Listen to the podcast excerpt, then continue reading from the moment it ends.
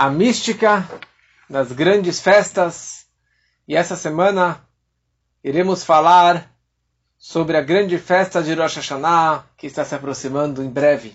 Gostaria hoje de começar com uma historinha, uma história que alguns conhecem, mas a mensagem dela sempre podemos repetir e levar mensagens para a nossa vida. O Baal Shem Tov, o grande mestre hassídico, ele contou uma parábola, um exemplo para exemplificar o que significa Rosh Hashanah, qual é a ideia do toque do shofar de Rosh Hashanah.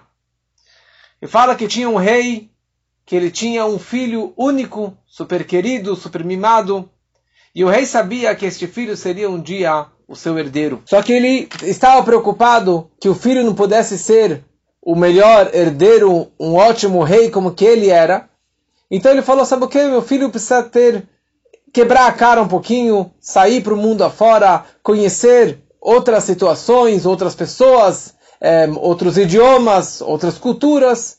E dessa forma ele preparou sacos de dinheiro, preparou uma carruagem com ministros, com escravos e mandou o filho para um país muito longe, muito distante. E assim o filho ele vai e no começo ele continua com seu mimo, ele continua se comportando como o filhinho do papai, como um bom príncipe, mas com o tempo ele acaba gostando das festas, das pessoas e do, dos novos idiomas, dos novos, novos costumes.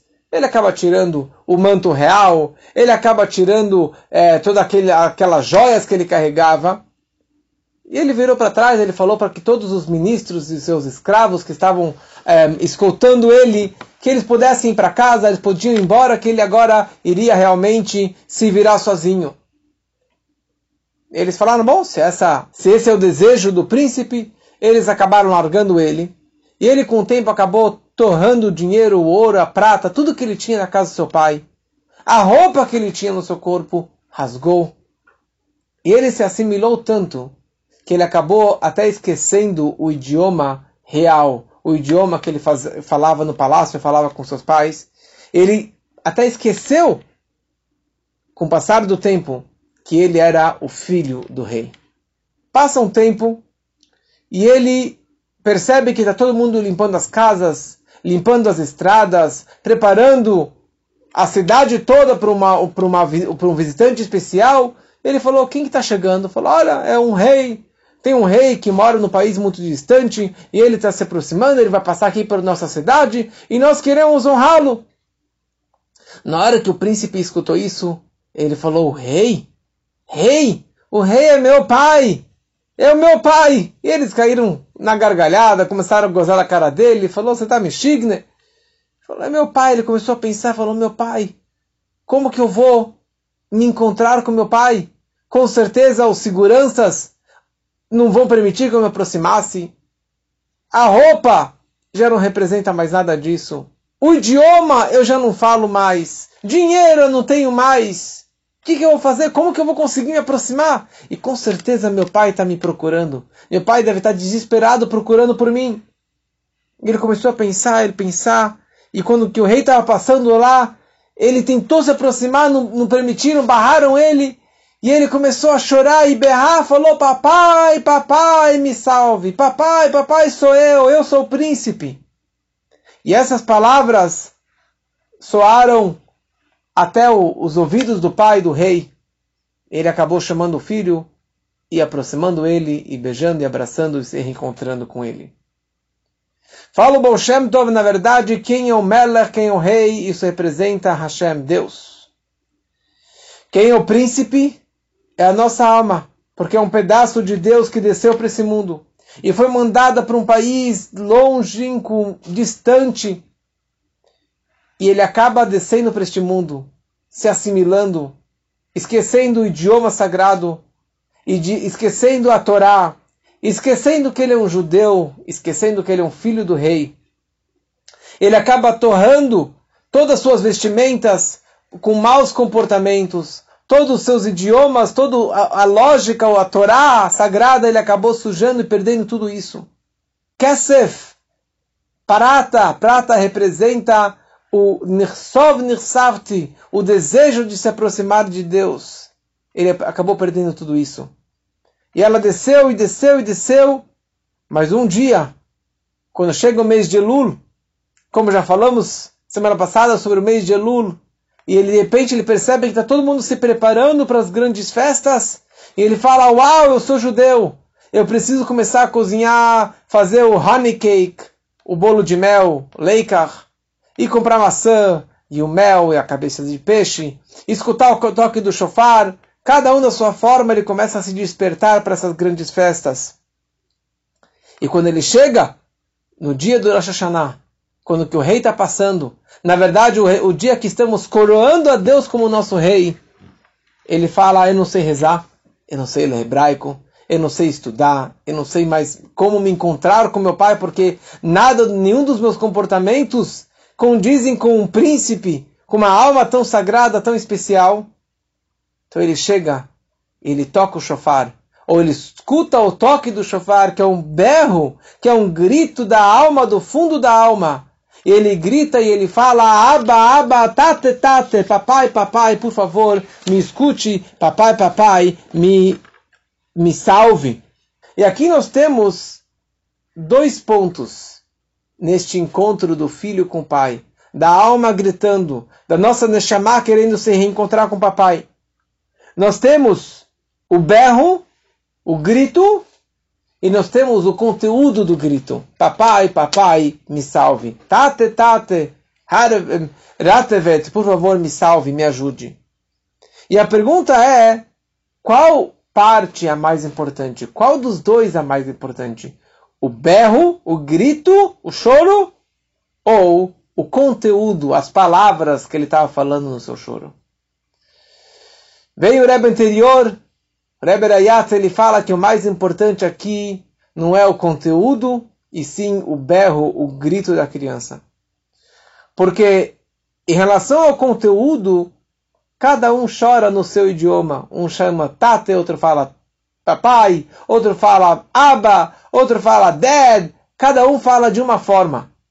O que, que ele está pedindo? Um pede dinheiro, outro pede saúde, outro pede alegrias, outro pede, outro pede salvação. Mas o berro, o grito, o poder do choro da essência da alma, do desespero, isso é igual para todos. Aquele choro que vem da essência da alma, que vem do fundo do coração. Isso, na verdade, é a ideia do toque do shofar. E para isso, todos têm o mesmo sentimento.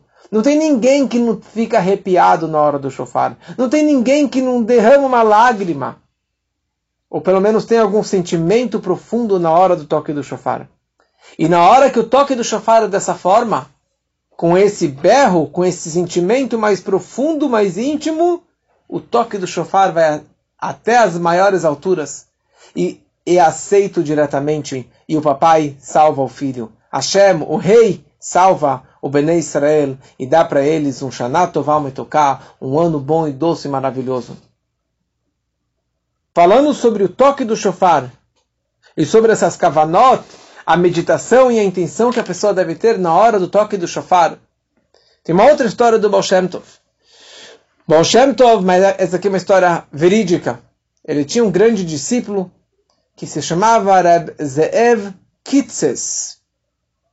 E certo ano, antes de Rosh algumas semanas antes de Rosh o Baal Shem Tov vira para esse, esse Reb Zeev e fala para ele, Reb Zeev, eu gostaria que você fosse o Baal Tokea, aquele que vai tocar o shofar no dia de Rosh Hashanah. Falou, mas eu? Imagina, eu tenho todas as cavanotas, as meditações, as intenções e os estudos místicos do significado do shofar. E o Moshe falou, você vai estudar, prepara, estude livros, estude meus ensinamentos, e você vai conseguir realmente ter as meditações místicas corretas na hora do toque do shofar. Tá bom? Ele foi fazer a sua lição de casa, pegou os livros, estudou, estudou e pegou um papelzinho e fez suas anotações. Anotou, anotou tudo, todos os códigos do Arizal, da Kabbalah, do Zohar.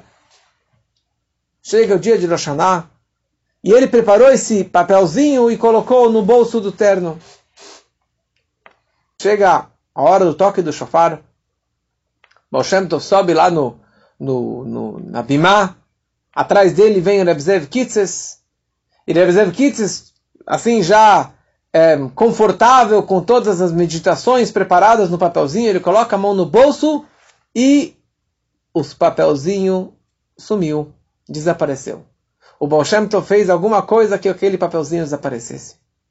E ele começou a ficar desesperado, ele ficou pálido, ficou, não sabia onde se colocar, falou, imagina eu vou tocar o shofar sem nenhuma kavaná, sem nenhuma meditação. Ele começou a chorar. E o Tov falou para ele, nu, pode tocar o shofar. Ele pega o shofar e tu e começa a tocar o shofar e faz todos os 30 toques do shofar. Quando ele acabou, ele estava desesperado, não sabia onde se enterrar, onde se esconder. E ele fala, Rebbe, desculpa, mas eu não tive as cavanotas, eu não consegui fazer todas as meditações, os sentimentos e as combinações cabalísticas. O Baal falou para ele, você nunca, eu nunca tive um toque do shofar tão forte, tão poderoso como este ano. Falou, mas como, Rebbe, eu não fiz nada. Falou, escuta uma coisa, nos céus no palácio existem vários aposentos e cada quarto tem a sua chave específica. Mas existe uma forma de você abrir todas as portas com a chave mestre, que isso se chama um machado. Você vai com o machado, você consegue quebrar todas as fechaduras. No portal celestial, falou Bolshantov, existem vários quartos. E cada kavaná, cada meditação e cada intenção, existe um palácio, existe um aposento específico para essa sua kavaná. Mas no momento que você tem um coração quebrado, um coração partido, isso ele quebra ou ele abre todas as portas celestiais e você tem acesso a tudo de uma vez só. E você, com seu coração partido, com esse seu berro e com esse seu choro tão sincero, você conseguiu abrir, abrir todos os portais celestiais. Rabbi Levi Yitzhak de Bardichev, o grande defensor, advogado de defesa do nosso povo, ele fala o seguinte exemplo. Nós sabemos que nós não podemos comer nada sem fazer a brachá. E se você não faz a brachá, você não pode comer. E por outro lado, se você fez a brachá de uma comida, você precisa comer imediatamente. Você não pode fazer uma interrupção. Então, tinha uma criança que ela queria comer uma, uma maçã. Naquela época do Rablevitz só tinha maçã. Vamos traduzir. Hoje uma criança ela queria comer um chocolate, um, um, um sorvete. E o pai não queria dar para ele aquela maçã. Então a criança esperta, ele vai lá e ele fala Baruch atah Hashem Elokeinu melech olam borei priaetz. E ele falou a brachá da maçã. E o pai, sabendo da lei que não pode fazer uma interrupção, ele foi lá e deu para o filho aquela maçã. Nós falamos na reza antes do toque do shofar, Baruch Ata Hashem, Shomea Kol, Shomea Truat Amo Israel, que Deus ele escuta os toques do povo de Israel, Berachamim, com compaixão, com misericórdia. Nós fazemos essa brachá. E se nós fazemos essa brachá, mesmo que Deus não iria escutar, não seria com compaixão, mas quando faço a brachá, eu estou forçando o papai. Porque mais do que o bezerro quer mamar, a vaca quer dar leite. Mais do que nós queremos as bênçãos, Deus quer nos abençoar. E isso depende do toque do shofar. O toque do shofar, nós falamos essa então com certeza que Deus chomea, vai escutar. E com certeza que vai ser com compaixão. E a de Deus, a brachá de Deus, ela vem com abundância. Porque Deus ele vai dar com compaixão. Ele vai dar com abundância filhos, saúde, dinheiro, com a sua mão ampla, com a sua mão cheia de brachot, para todos nós, que assim seja, se Deus quiser. E a grande pergunta é: qual é o assunto mais importante de Rosh Hashanah? Qual é o nosso trabalho mais sagrado, mais elevado do dia, do dia de Rosh Hashanah? Será que o trabalho mais importante de Rosh Hashanah é comer maçã com mel? Será que o trabalho mais importante de Rosh Hashanah é escutar o shofar? Tá tudo certo. A mitzvah mais importante de Rosh Hashanah é escutar o shofar, sim. Mas esse não é o assunto mais importante do Rosh Hashanah. A ênfase do Rosh Hashanah é Tamlichuni Alechem, Malchut, para que nós possamos receber o jugo divino, o reinado divino sobre nós. Ou que nós estamos coroando Deus como Melech HaOlam, como o rei do universo por mais um ano. Qual é a palavra mais repetida no Marzor, no livro de rezas de Rosh Abre qualquer Marzor de Rosh A palavra Melech, Malach, Imloch, Malchutcha, Malchut, Kol Olamim. Essa palavra Melech, reino, reinado, reinará, reinou, é repetida dezenas ou centenas de vezes durante a reza de Rosh Por quê? Porque esse é o trabalho mais importante de Rosh Hashanah. Que nós iremos coroá-lo como rei por mais um ano. Que, aliás, está escrito que na véspera de Rosh Hashanah, Deus ele retira a coroa. Ele deixa de ser um rei. Ele deixa de ser rei na véspera de Rosh Hashanah e ele só volta a ser rei na manhã seguinte, na manhã de Rosh Hashanah, quando que Bnei Israel tocam o shofar. Esse é o poder do shofar. Como que nós conseguimos erguer a coroa e colocar na cabeça de Hashem e falar, por favor, seja o nosso rei por mais um ano? Através do toque do shofar. Existem os dez dias de Tchuvah, Seret Tchuvah, entre Rosh Hashanah e Yom Kippur.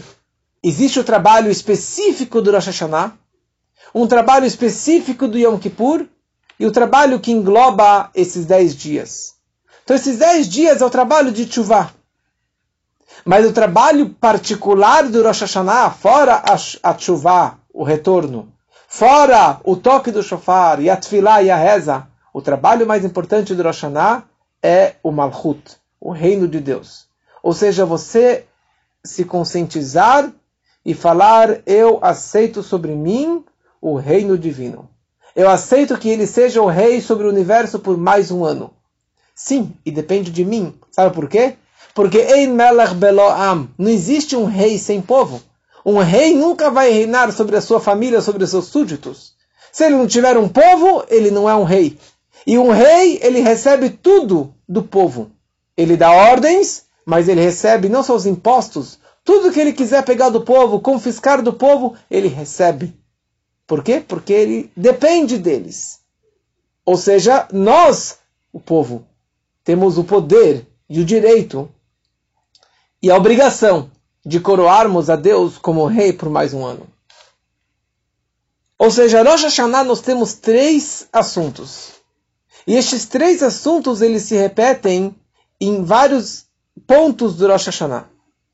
Primeira coisa, Rosh Hashanah nós estamos assumindo o compromisso de cumprir as mitzvot, de cumprir as ordens e os preceitos de Deus por mais um ano. As mitzvot tá, estão ligadas com o Ratzon Hashem, a vontade divina.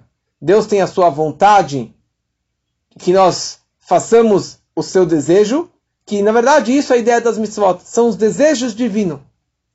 Número dois, o trabalho de Rosh Hashanah é a tshuva. Tshuva, retorno, que o retorno ele é mais poderoso do que as mitzvot. Por essa razão, alguém que transgrediu alguma mitzvah, ele pecou contra Deus, ele foi contra Deus, ele tem como pedir perdão e limpar a ficha. Por quê? Porque a chuva ela volta para a essência da nossa alma, como já explicamos semana passada, e a chuva está acima do nível que se chama ratzon, o desejo do homem. A chuva atinge um nível muito mais elevado. E por essa razão ela tem o poder de limpar a ficha tem o poder de limpar nossas transgressões. Número 3. O trabalho de Rosh que é o mais importante, é o que se chama Tamlihuni Alechem, que eu reine sobre vocês, que nós vamos coroar a Deus como rei sobre o universo. Ou seja, isso é o nível máximo do Rosh Hashanah. É algo que atinge a essência, o âmago, o nível mais elevado de Deus o fato que ele é um Melech. Um Melech, ele por um lado ele está ligado com, com o povo, ele está conectado com o povo, mas por outro lado ele está totalmente afastado do povo. Quando ele entra no palácio, esquece, você não tem acesso, você nunca vai ver o rei, porque ele está lá. Ele dá uma ordem, todo mundo tem que obedecer. O rei ele está acima do que se chama mitzvot, do que se chama chuvá. Esse conceito do reinado é um nível que está ligado com a essência de Deus e que está ligado com a nossa essência. E esse que na verdade é o poder do povo de Israel. O poder das nossas almas que você consegue despertar Deus. Você consegue causar que Deus tenha a vontade novamente de reinar sobre o mundo, sobre o universo, sobre todas as criaturas, sobre todos os seres. Quer dizer, no momento que eu estou coroando, ou estou pedindo que Deus reine sobre o universo mais uma vez, que isso é principalmente feito através do toque do shofar, eu estou despertando essa vontade máxima dentro dele. Olha só o poder que nós temos. Simplesmente escutando o shofar, tocando o toque do shofar, você está despertando isso na essência de Deus. Só uma correção. Para você despertar isso dentro de Deus, não é só a meditação. Não é só você ficar rezando e pensando. Se a pessoa rezou e estudou o dia inteiro, pensou em Deus o dia inteiro de Rosh mas ele não tocou o shofar, ele não escutou o toque do shofar, ele não accomplish nada. Ele não cumpriu a obrigação de Rosh ele não coroou Deus como rei. Porque a forma de coroá-lo é através do toque do shofar. Que é as ideias que falamos antes. É o toque, é o berro, é o grito da essência da alma judaica. Rosh Hashanah tem vários nomes.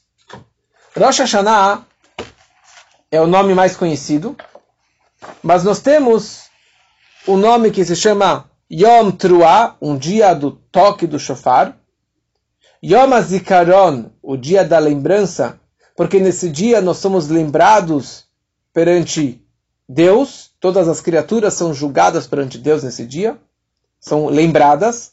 E depois tem Yom Hadin, que nós, nós todas as criaturas são julgadas perante Deus, todos os nossos atos, nossas, nossos bem feitos ou mal feitos, que nesse dia somos julgados. E depois tem Rosh Hashanah, que é chamado a cabeça do ano. Por que Rosh Hashanah é chamado a cabeça do ano? E esse é o nome mais famoso, mais comum sobre Rosh Hashanah. E a cabeça tem três pontos também.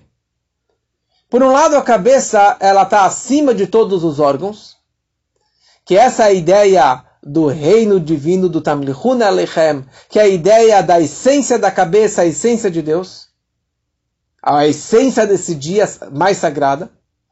Por outro lado, a cabeça, dentro dela, ela engloba, ela contém todos os órgãos e todos os movimentos que acontecem no corpo, mas ainda contido dentro dela, que isso está ligado com as mitzvot, está ligado com a chuva, com o retorno. E o número 3, o mais baixo, é a cabeça, como que ela está lidando com cada órgão particular, com cada parte do corpo, particularmente com todos os seus detalhes, é, que isso, na verdade, na nossa vida representa o trabalho de Rosh Hashanah, que é a Hachlatá Tová. Hachlatá significa nossas boas decisões. Nossas boas decisões de como vai ser o ano novo. Eu assumir algo, como que eu vou me comportar no novo ano? Ano passado já passou, ano, ano que vem eu vou ser melhor. O que, que eu vou ser melhor? Eu vou melhorar numa mitzvah? Eu vou melhorar na, melhorar na minha reza? Eu vou melhorar no meu estudo de Torá? Eu vou melhorar na minha tzedakah? Cada um faça uma decisão, mais do que uma decisão, para como que vai ser o meu novo ano. Porque hoje é a cabeça do ano e decide de como que vai ser o ano todo seguinte. E assim também nós temos três assuntos no toque do shofar. Nós temos o assunto do shofar mais elevado, que é o berro, que é o toque, que isso na verdade conecta a essência da minha alma com a essência de Deus e desperta nele a vontade de reinar. Existe as palavras, o conteúdo simples do toque do shofar, que isso na verdade é um nível mais baixo, que é importante, mas tem a ver mais com o um nível é, inferior. O Rebbe anterior, ele, ele deu um resumo, ele gostava de resumos, de kitsurim. E ele descreveu qual é o kitsur, qual é, é o resumo do dia das 48 horas de Rosh Hashanah, porque na verdade Rosh Hashanah é um dia de 48 horas, é o Yama Arichta, um dia comprido. Ele fala, sabe qual é o resumo de Rosh Hashanah? São dois pontinhos. Dois pontos, um ponto em cima e um ponto embaixo. Um ponto de baixo representa o homem, o judeu, no dia de Rosh Hashanah, tomando as boas decisões e assumindo, recebendo sobre si o reino divino. Tendo essa submissão, essa subjugação perante Deus, assumindo sobre si o reino de Hashem. E dessa forma, ele vira um povo que está conectado com esse grande rei. E o ponto de cima é Deus se subjugando perante o povo. É Deus ele falando: Eu vou reinar sobre vocês e eu darei a vocês tudo o que vocês precisam: saúde, sustento, alegrias, família, casamentos, filhos, tudo o que vocês precisam de uma forma ampla. Que essa é a frase: Vinatati Geshmechem Beitam. Eu prometo, eu darei a vocês a chuva na hora certa, e o pão que você precisa, e o dinheiro que você precisa. Essa é a promessa divina. Então, esse é o resumo das 48 horas do dia de Rosh Hashanah. Agora nós entramos numa terceira ideia, num terceiro estudo.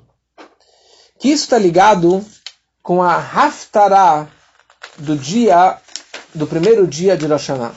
Haftarah é o texto que nós lemos depois da leitura da Torá, sempre é um texto do profeta que tem a ver com a data da leitura da Torá.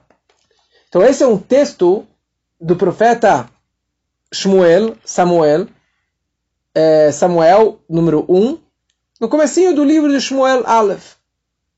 E ali o profeta descreve a história que tinha um homem da tribo de Efraim, que ele chamava Elcaná, filho de Eroham, e ele tinha duas mulheres, ele tinha uma mulher que chamava Hana, e a segunda mulher chamava Penina.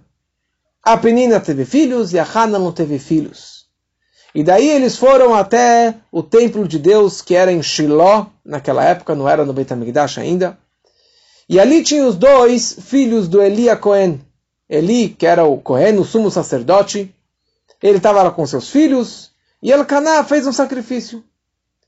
E a Hana, ela ficou chateada que ela recebeu menos porção porque ela não tinha filhos. E daí ela foi até a casa de Deus. Ela foi até o lugar mais sagrado, o Kodesh HaKodashim, o Santo dos Santos, no dia de Rosh Hashanah. E ela vira para a parede e ela começa a chorar e balbuciar, mexendo seus lábios. E ela fica lá mexendo os lábios, mexendo os lábios, mexendo os lábios. Até então, não existia Sidur, e nem existia o conceito da reza, não existia o conceito do Shemona Estre, da reza silenciosa. Não era comum, ninguém fazia uma reza silenciosa. Todo mundo rezava da sua forma, mas em voz alta. E a Hana rezando, rezando, rezando em voz baixa. E o Elia Cohen, o sumo sacerdote, ele se aproxima dela depois que ela acabou a sua reza, ele fala, minha senhora, que negócio é esse? Você está bêbada? Na casa de Deus você está bêbada? Você fica rezando dessa forma? Que negócio é esse? Você está bêbada? Vai embora daqui, sua bêbada. E ela chorando, ela vira para Elia Cohen e fala, desculpa meu senhor, desculpa Elia Cohen, Gadol, o sumo sacerdote, eu não estou bêbada, eu não bebo vinho. Eu simplesmente vim aqui jorrar o meu coração para Deus. Eu vim abrir meu coração para Deus, pedindo para Deus que eu pudesse ter um filho. Eu não tenho um filho, eu gostaria de ter um filho. Eu não estou bêbado, não bebi vinho, eu simplesmente estou jorrando meu coração para Deus. E aliás, se Deus atender a minha prece, eu prometo que este meu filho, ele vai ser um nazir, um nezireu, que não corta o cabelo, que não come, não come uva, não toma vinho, não se purifica para impureza, para mortos, é alguém que vai ser consagrado para Deus a vida toda. E quando Eli Cohen percebeu que ele errou, ele abençoou ela que ela pudesse ter um filho e que ela tivesse em breve um filho. E na prática, em Rosh Hashanah, do ano seguinte, ela acabou tendo um filho que foi o profeta Samuel, profeta Shmuel, Shmuel Navi, que ele desde o nascimento ele era um nazir, que nunca cortou o cabelo, não tomou vinho, não se purificou para mortos. Essa é a leitura que nós fazemos no primeiro dia de Rosh Hashanah. E a grande pergunta é, Eli HaKohen, um homem, o sumo sacerdote, extremamente inteligente, ele vira para uma mulher que está rezando para Deus fala, sua bêbada? Que negócio é esse? Como que ele julgou ela dessa forma? E por outro lado, por que a Torá, o profeta descreve ele, assim, um erro, uma gafe como essa, tão terrível? Como que ele, assim, chegou e falou que ela é uma bêbada? Poderia omitir essa parte, mas a Torá descreve essa frase, essa conversa dele com ela. E mais ainda, se ele pensava que ela estava bêbada, por que ele esperou tanto para ela terminar a reza, para só então ir dar bronca nela? Por que, que ela já não foi de cara já arrastou ela para fora? Então, obviamente, que a Hannah não estava bêbada de vinho e nem de álcool. Ela estava bêbada de tanta tefilá, de tanta reza, de tanta súplica. Ela estava betfilá, ela estava aumentando com tanta reza na casa de Deus, ela estava fichuta nefesh, ela estava jorrando o coração dela, a alma dela, o sentimento dela da forma mais elevada perante Deus. Aliás, essa é uma outra aula, mas da, da, da reza de, de Hannah, dos detalhes de como que ela rezou, que dali surgiu todo o Sidur, e principalmente a reza silenciosa, a Amidal Shmona Esre, nós aprendemos dela de como que devemos rezar em voz baixa e mexer os lábios e se comportar pedindo para Deus aquilo que você precisa. Ou seja, ela estava rezando para Deus no nível máximo, da forma mais digna, mais elevada. Se você abre o Marzor de Rosh Hashanah, qualquer parte da reza de Rosh Hashanah, tem aqui uma, uma contradição que muitas pessoas não entendem na hora que nós rezamos. Tem dois pontos totalmente opostos. Por um lado, na reza de Rosh Hashanah, nós pedimos saúde, dinheiro, que acabe a pandemia. Nós pedimos casamentos, filhos, mais dinheiro. Ou eu peço também meus assuntos espirituais, eu peço sabedoria, eu peço conhecimento, eu, posso, eu peço que eu possa estar mais ligado com Deus, que eu possa rezar melhor, que eu possa estudar melhor, que eu possa dar mais tzedakah. Ou seja, as minhas necessidades particulares, aquilo que eu preciso, se é físico ou se é espiritual. Mas por outro lado, no outro oposto, nesse dia eu estou coroando a Deus eu estou tocando chofar e assumindo sobre mim o jugo divino, o reino divino. Eu estou coroando a Deus. É um dia do bitul máximo, de uma submissão máxima. É um dia de, de seriedade. Tem pessoas que não conversam nada no dia de Rosh Hashanah, que ficam 48 horas lendo salmos. De tão forte, especial que esse dia. É um dia que você não tem que pensar em si. É um dia que você tem que pensar sobre ele, a vontade dele, o desejo dele, coroá-lo e não ficar pensando nos seus desejos particulares. Então, como que no Sidur, no Marzor de Rosh Hashanah, nós temos esses dois opostos simultaneamente, pedindo aquilo que eu quero e aquilo que Deus ele quer, mas são dois opostos.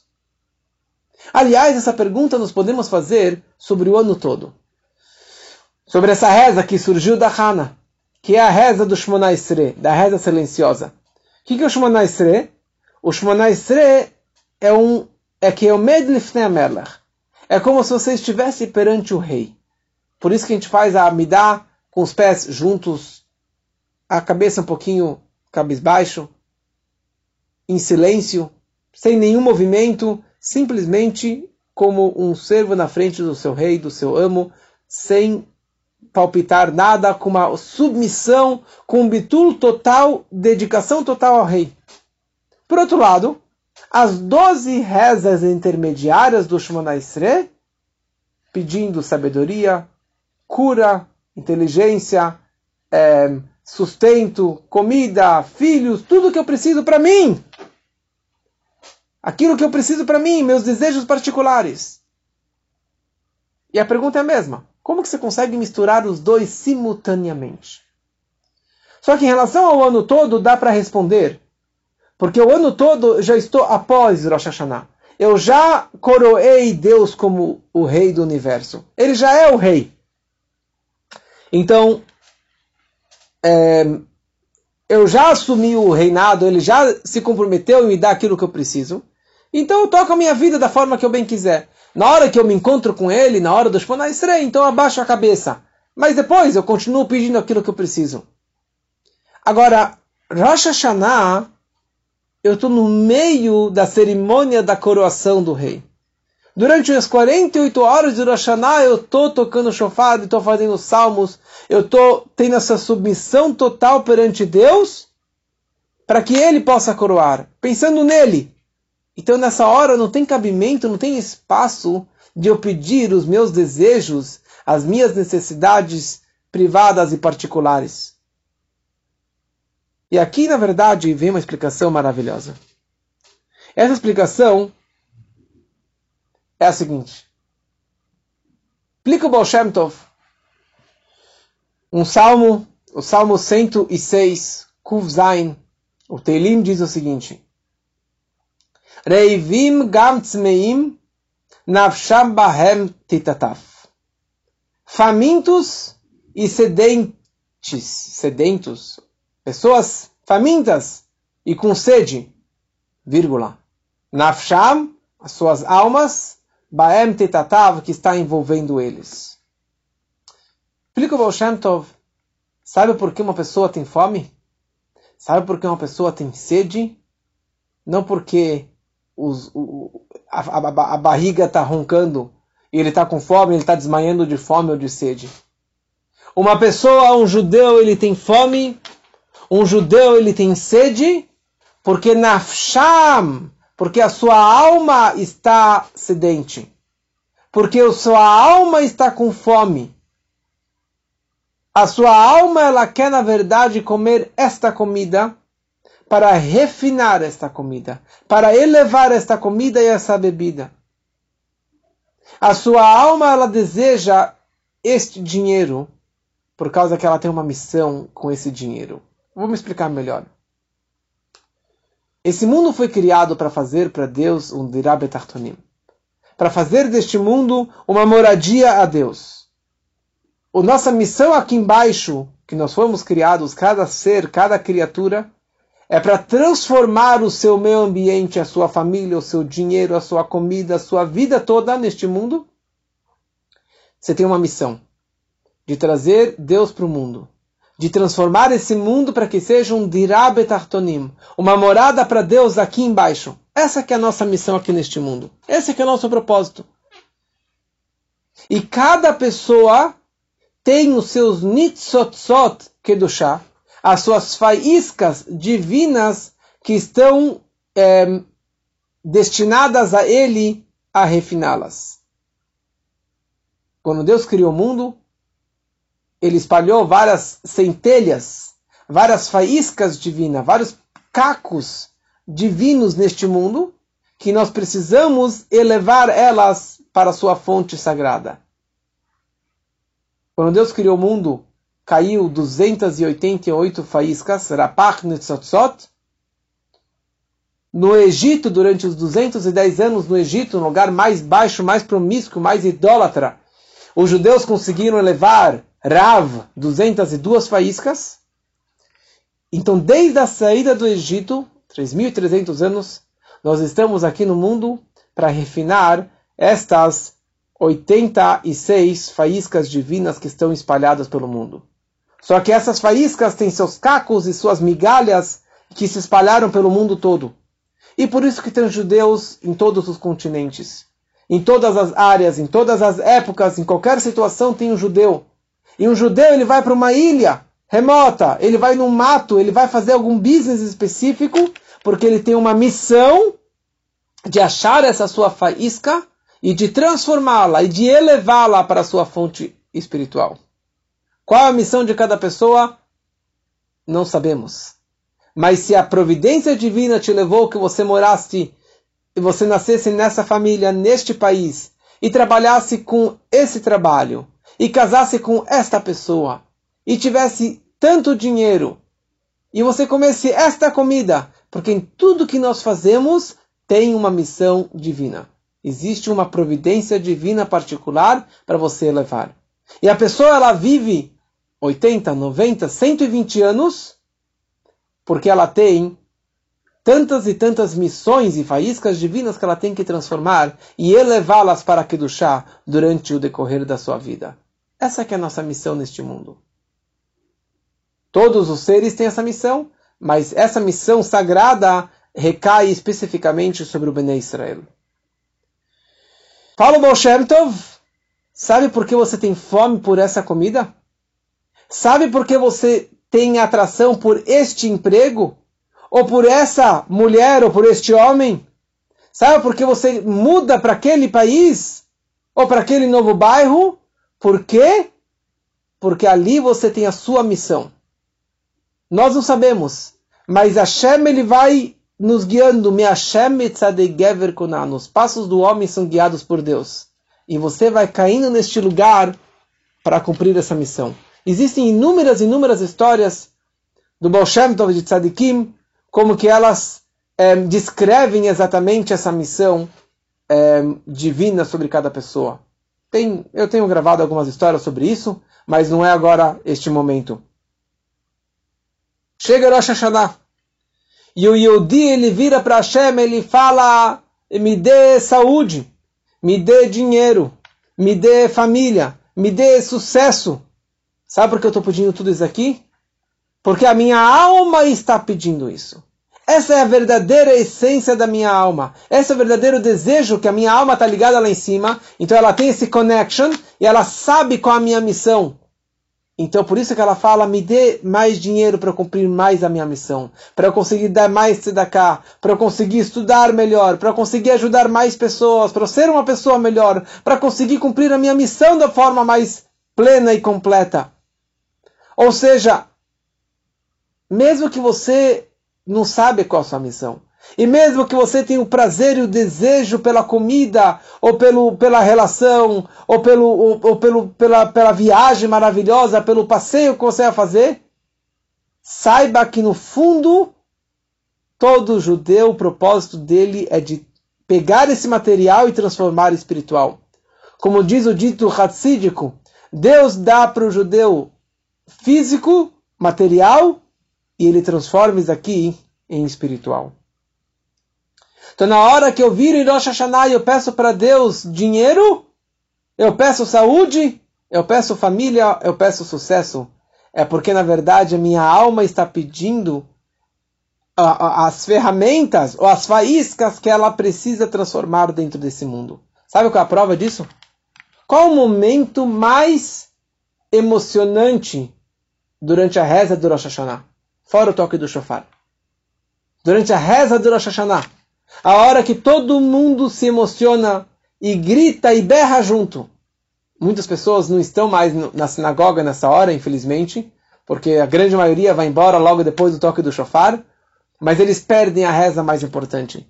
No meio da reza do Musaf, meia hora, 40 minutos depois do toque do shofar, nós falamos o grande texto que se chama o Netan Netokef. O Netan Netokef e ali no meio ele descreve quem vai nascer. Nesse dia é decretado quem vai nascer, quem vai morrer. Quem vai morrer dessa forma, no fogo, na água. Quem vai ficar rico, quem vai ficar pobre. Quem vai ter sucesso, quem vai fracassar. E daí a gente fala o chuva, o tfila, o tzedaka, mavirim agzera. Que a chuva, que o retorno, o tfila e a reza, e a tzedakah e a, e a, e a doação, a justiça, Mavirim metroagzerá, elas retiram o mau decreto. Essa hora que todo mundo se emociona. Calma aí. O que, que você está se, se emocionando? Você está se emocionando. Você está se emocionando. Quem vai nascer, quem vai morrer, quem vai ficar rico, quem vai ficar pobre, quem vai ficar pobre. Então, sim, porque essa é a maior emoção. Mas sabe por que se emociona? Não porque você está querendo o dinheiro e a vida e não a morte, mas por causa que essa é, é a essência da sua alma. Essa é a verdadeira identidade nossa. Esse é o, é o choro da nossa alma. Chuva, tfilau, tzedakah, Hashem, me dê mais, mais dinheiro, mais saúde, mais sustento para que eu possa realmente fazer a minha missão neste mundo. E é essa que foi a conversa do Eli Hakohen com a Hana. O Eli, no começo, ele falou: Que negócio é esse, Hana? No dia de Rosh Hashanah, perante na, na, casa de Deus, na frente do Santo dos Santos, do Kodesh HaKodashim, você está pedindo um filho? Você é egoísta? Que negócio é esse? Como uma mulher uma vez falou para o grande palestrante Manis Friedman, ele perguntou, ela perguntou para ele, me fala uma coisa, Rabino, quantos filhos você tem? E ele falou, alguns. Mas quantos filhos você tem? Acho que ele tinha 12 ou 14 filhos, não sei exatamente. E daí a mulher virou para ele e falou, mas Rabino, você é muito egoísta! você é egoísta, por que, que é egoísta? Falou, porque tem muitas mulheres que não conseguem engravidar e você é tão egoísta que você tem tantos filhos. Como se fosse que ele estava tirando delas. Elia Cohen falou, Rosh Hashanah, na frente do lugar mais sagrado do mundo, você está pedindo algo egoísta, algo para si, para você ter um filho, para você ter um prazer particular, para ter um, um, isso que você quer. Você está bêbada. Está errado. Não é esse lugar, não é o momento de você pedir isso aqui para Deus. Responde Hana, eu estou espoch nafshi, eu estou jorrando meu coração perante Deus. Eu não estou bêbada nem com vinho, e nem estou bêbada com os meus desejos e prazeres particulares. Eu não quero ter um filho para mim, para eu poder brincar de boneca com meu filho, para poder brincar de carrinho com meu filho, para ter um, um, prazer de ter um herdeiro. Não é isso que eu quero. Eu estou, na verdade, eu estou espor nafshi, eu estou jorrando a minha alma, eu estou expressando a minha alma, o desejo da minha alma de ter um filho, para que ele possa seguir o legado judaico, que é a maior mitzvah da Torá de ter um filho, e é que é a maior alegria judaica de ter um filho. A minha alma está querendo esse desejo. Sabe qual é a prova disso? Meu filho vai ser um nazir, um nezireu, ele vai ser um homem sagrado a vida toda, e ele vai ser o, Shmuel, a Navi, o profeta Samuel. E é isso que na verdade nós rezamos no dia do Rosh Hashanah. Pedimos saúde e sustento. E durante a vida toda, e durante todas as rezas, durante o ano todo, nós pedimos saúde, dinheiro, e você quer tudo isso aqui, mas saiba que você, o propósito verdadeiro de tudo isso é para você elevar todo esse mundano e toda a saúde, e todo o dinheiro, e tudo o que nós temos para podermos servir a Deus da forma melhor e fazer deste mundo um mundo mais elevado, mais digno. Então essa que é na verdade a, o nosso trabalho e é isso que vai despertar para que Deus dê para todos nós Banei, Hayei, Mezonei, Revechei, filhos saúde e sustento com abundância, para que todos tenhamos um Ktivá Vechatimatová, Leshanatová Metoká, que sejamos escritos e carimbados para um ano bom e doce. Amém. Que assim seja para todos, se Deus quiser.